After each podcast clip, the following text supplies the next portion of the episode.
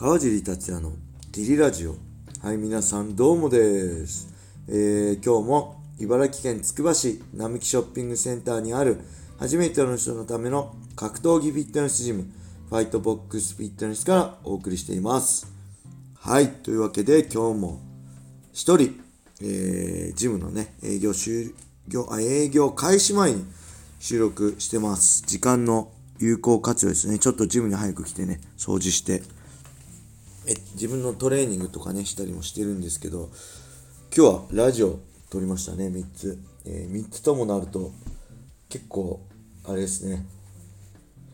あのー、大変ですね。フリーもフリートークもなくなってきますね。これずっとフリートークで毎回撮ってる人レターとかなしでさ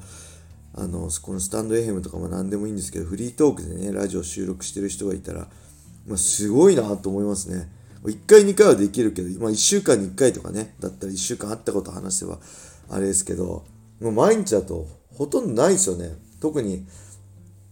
このね格闘家なんてまあ格闘家もそうだしこのジム系もそうなんですけど毎日ね同じことの繰り返しコツコツコツコツ格闘家なんか特にねこの派手な面しかこう表に出てこないんであのいろんなことあるんだろうなと思われるかもしれないですけど僕に至っては僕練習しかしてなかったんで本当毎日ね決まったルーティンでコツコツコツコツね、えー、練習繰り返すことしかなかったんで本当なんだこうやって皆さんにねお知らせすることとかそこまで毎日ないんですよね。うん、本当毎日同じで特に練習もね練習そのたった30分の練習のためにえー、まあ、30分ですよね。スパーリングだって5分5ラウンドなんで、最後のもう30代、40代ね。だから5分5ラウンド、25分間のために、えー、まあ、そのスタート時間の2時間前ぐらいから来てね、ウォーミングアップしたりして、コンディション整えたりして、練習が終わったようなね、えー、1時間ぐらいかけて体のケアしたりとかね、してたんで、うん、そういう地味な毎日の繰り返しなんでね、あんまりこう、フリートークで今日こんなことあったよなんて言うことないんですよね。はい。なんで、このラジオも、まあ僕の生き方自体も地味に、えー、コツコツとね、続けていきたいと思います。えー、そんなわけで、レターがないとね、続かないんで、レターありがとうございます。えー、川尻さん、小林さん、こんばんは。ラジオネーム、えー、おにゃんこぽんと申します。いつも楽しく拝聴させていただいております。えー、MMA 界ではロシア選手の活躍が目立ちます。えー、ヌルマゴはコンプリートファイターでしたね。えー、無敗のまま、え、引退はかっこいいですよね。さて、川地さんは、えー、来人でロシアのアリ、アリ・アブドゥルカリコフ選手と対戦し勝利していますが、相手のフィジカルは強かったのでしょうか。川地さんよりも、えー、身長が高く、組んでからテイクダウンするまでにかなり苦労されていたように見えました。いや、よく倒せたなと驚いていたのを、驚いたのを覚えてます。このテイクダウンは技術なのでしょうか、えー、よく朝倉未来選手は腰が強いと話されていますが、川地さんクラスの技術があれば簡単にテイクダウンできるのでしょうか？個人的には技術×フィジカルと考えています。ちなみに私はグラップリング柔術の経験がありません。ご回答のほどよろしくお願いいたします。はい、ありがとうございます。えー、おにゃんこぽんさん、ありがとうございます。これね、注意してください。えー、ヌルマゴメドフはロシアではありません。ダゲスタンですね。えー、そして、えー、これね、あれですよね。ムサエフもロシアではないですね。えー、アゼルバイジャンですね。これね、結構勘違いされてる方いて、えー、僕ら的にはそんなね、わかんないじゃないですか。ただこれね、あれなんです。ムサエフと、あの、タイソンね、タイソン信光が、あのー、来人で何年前ですか、試合決まった時にね、あのー、次はムサエフだみたいな、恐ろしやみたいな感じで、タイソンが言ったら、ロシアじゃねえよみたいな向こうの人からのね、コメントが、インスタかなんかでめっちゃあったっていうぐらいね、やっぱそれは、あれですよね、あのー、なんだろう、例えば向こうの人が、えー、まあ同じアジアだから日本とね中国と、まあ、韓国をね同じように僕らのことを、まあ、中国人だなんて言ったらちょそれは違うよってなるじゃないですかそれと一緒なんで、ちょっと注意した方がいいですね。ロシアではないんですけど、なんとか、なんとか風とかね、あの、ヌルマンゴメドフじゃないですけど、えー、いっぱい強い選手いますよね。あっちのね、東欧っていうんですか？の選手。うん、で、このアリ・アアブドゥルカリ国はロロシアですね。これは当時無敗で、今はね、えー、僕にいっぱいして無敗ではないんですけど、最近ブレイブ FC でしたっけ？で、試合、最近って言っても僕の2019年の後2試合しかしてないんですよね、確か。なんであれなんですけど、強かったですね。えー、プロ成績無敗だったんで、これね、えー、まあ、対戦相手にね、決まった時、まずね、対戦相手の試合を見るんですけど、一番重要なのはね、負けた試合なんですよね。もう大げさなこと言っちゃえば、負けた試合と同じことをすれば勝てるんですよ。でこれまあ無理なんですけど、ぶっちゃけ大げさにもそうなんですよね。なんで、負けた試合を見て、この人はどういう時にどういう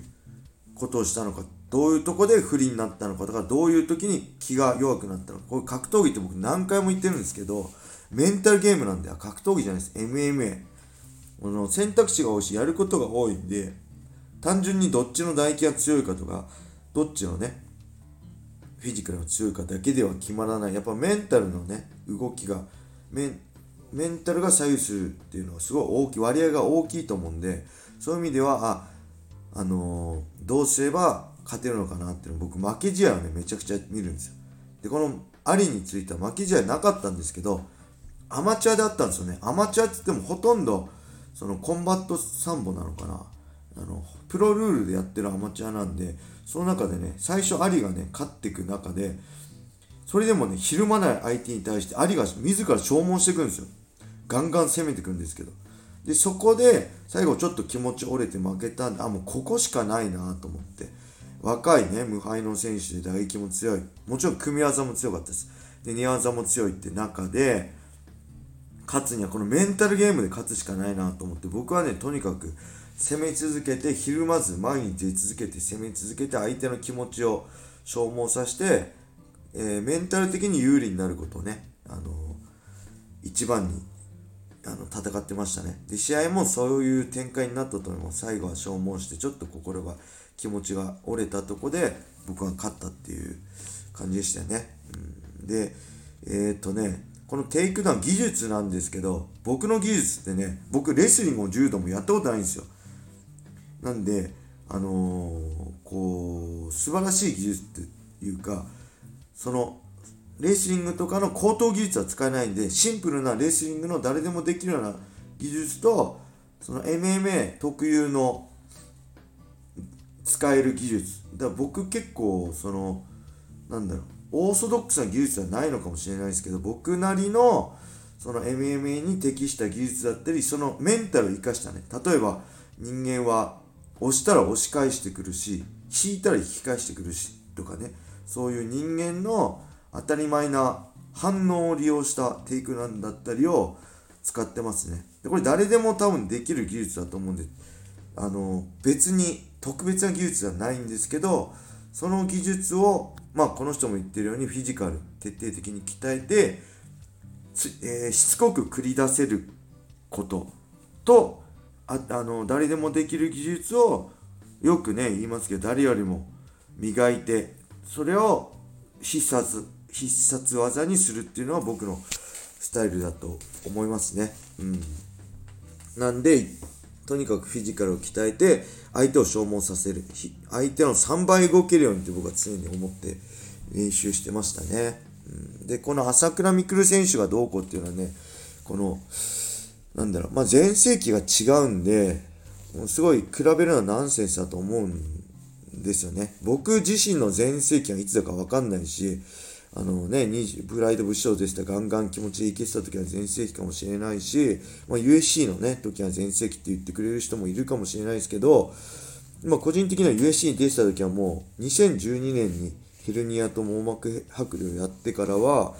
えー、もうなかなか倒せるパンチも打てなくなったし、目の反応も鈍ってきてたんで、えー、まあ、どこが全盛期かもわからないし、朝倉未来選手のね、全盛期はこれから来るかもしれないんで、なんとも言えないんですけど、うん、まあ、なんだろう。テイクダウンすることはできるんじゃないですかね。ただテイクダウンできるからって勝てるとも限らないし、俺の方が強いとも思わないし、テイクダウンして終わりじゃないんでね、あの、そこから続くし、むしろテイクダウン、組み付けはテイクダウンできるけど、組み付くまでのゲームってあるんですよ。組み付かせない打撃っていうか、組み付かせない立ち位置とかね、もあるんで、そういうのも含めて朝倉未来選手って試合見てて、あの、もちろんテイクダウン、組み付かれてからのディフェンスも強いですけど、テイクダウン、テイクダウンされない立ち位置だったり、その距離だったりね、打撃の使い方っていうのは、すごいうまいなっていうのを僕感じますね。むしろガンガン来てくれる方が、テイクダウンしやすいんですよ。やっぱり、相手来た勢いで自分も息を合わせれば、その勢いがね、何倍にもなる。ただ、そのストップゴーっていうか、しっかりストップできるじゃないですか。朝倉未来選手とか、あの、堀口選手とかもそうなんですけど、ガーって来るときは来るけど、しっかりストップできる。やっぱそういう戦い方が MMA では必要だし、そういう相手には意外とテイクダウン苦戦すると思いますね。だからすごいね、頭いいんだ、クレバーなんだろうなって、こう朝倉選手の戦い方を見て、すごい感じます。なんで、簡単にはテイクダウンできないと思いますね。僕に限らず誰であろうと。はい。そんな感じじゃないでしょうか。レターありがとうございました。えー、それではね、今日はこれで終わりにしたいと思います。皆様、良い一日を。またね